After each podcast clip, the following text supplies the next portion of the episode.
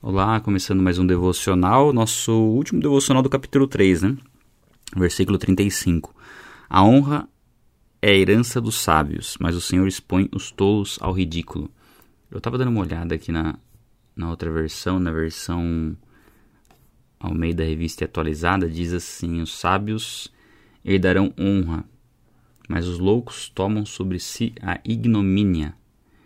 E aí, nunca tinha ouvido falar dessa palavra, fui dar uma olhadinha é, degradação social, humilhação, enfim, vai por essa por esse lado aí. É um pouco do que a gente viu nos últimos no último devocional, né, nos últimos dois versículos. Aqui fala de uma honra, né, destinada aos sábios, aqueles que buscam sabedoria em Deus, né? Não é uma sabedoria do mundo, mas é uma sabedoria em Deus, aquela lá de Tiago, né, para pedir sabedoria a Deus, e é o que a gente busca aqui através da leitura de Provérbios, né? Então a sabedoria vem através da, do conhecimento de quem Deus é, do relacionamento com Ele e da prática da palavra. E ele fala do, dos tolos, né? Serem expostos ao ridículo, e aqui fala de uma degradação né, por parte daqueles que ignoram a existência de Deus.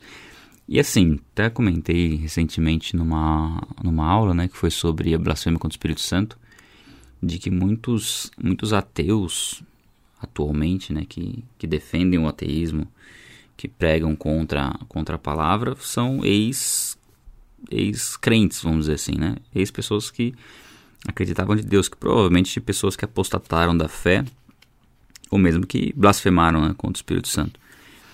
E até teve um comentário depois ali embaixo do vídeo de uma pessoa falou assim: não, mas um ateu é impossível, um ateu, um ateu apostatar da fé, um ateu blasfemar com o Espírito Santo porque ele não tem fé.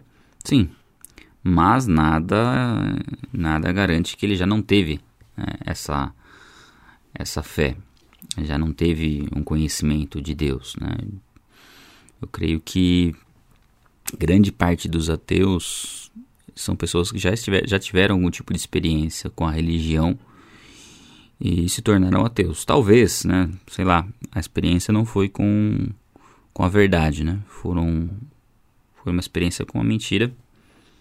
Foram enganados através de alguma doutrina não bíblica. E eu entendo que não houve apostasia, não houve blasfêmia, simplesmente a pessoa hoje não crê, mas pode ser alcançada ainda Agora, se a pessoa teve um contato com a, com a Bíblia, com a verdade do Evangelho e rejeitou, aí sim eu entendo que se encaixa como apostasia, se encaixa até como uma blasfêmia contra o Espírito Santo, se essa pessoa hoje prega contra o Evangelho, né? E se é esse o caso, é uma pessoa que não vai chegar ao arrependimento, né?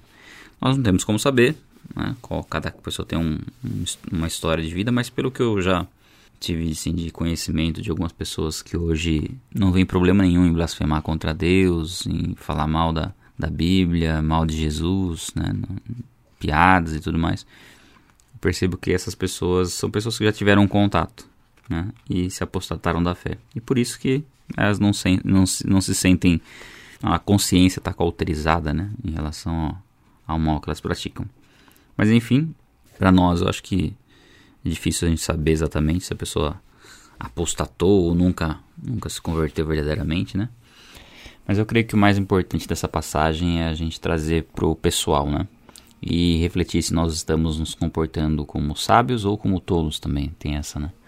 Muitas vezes nós estamos julgando com critérios errados, estamos aí apontando o dedo e muitas vezes não estamos vivendo aquilo que nós precisaríamos viver, buscando a verdadeira sabedoria. Né? A gente tem que sempre estar tá atento, assim. Eu gosto de ler versículos que mostram essa dualidade, né, daqueles que servem daqueles que não servem a Deus.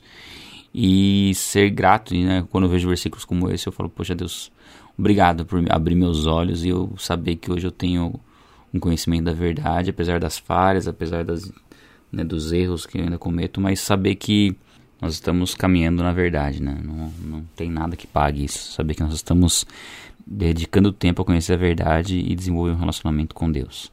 É isso, pessoal. A gente se fala então no próximo devocional. Um abraço.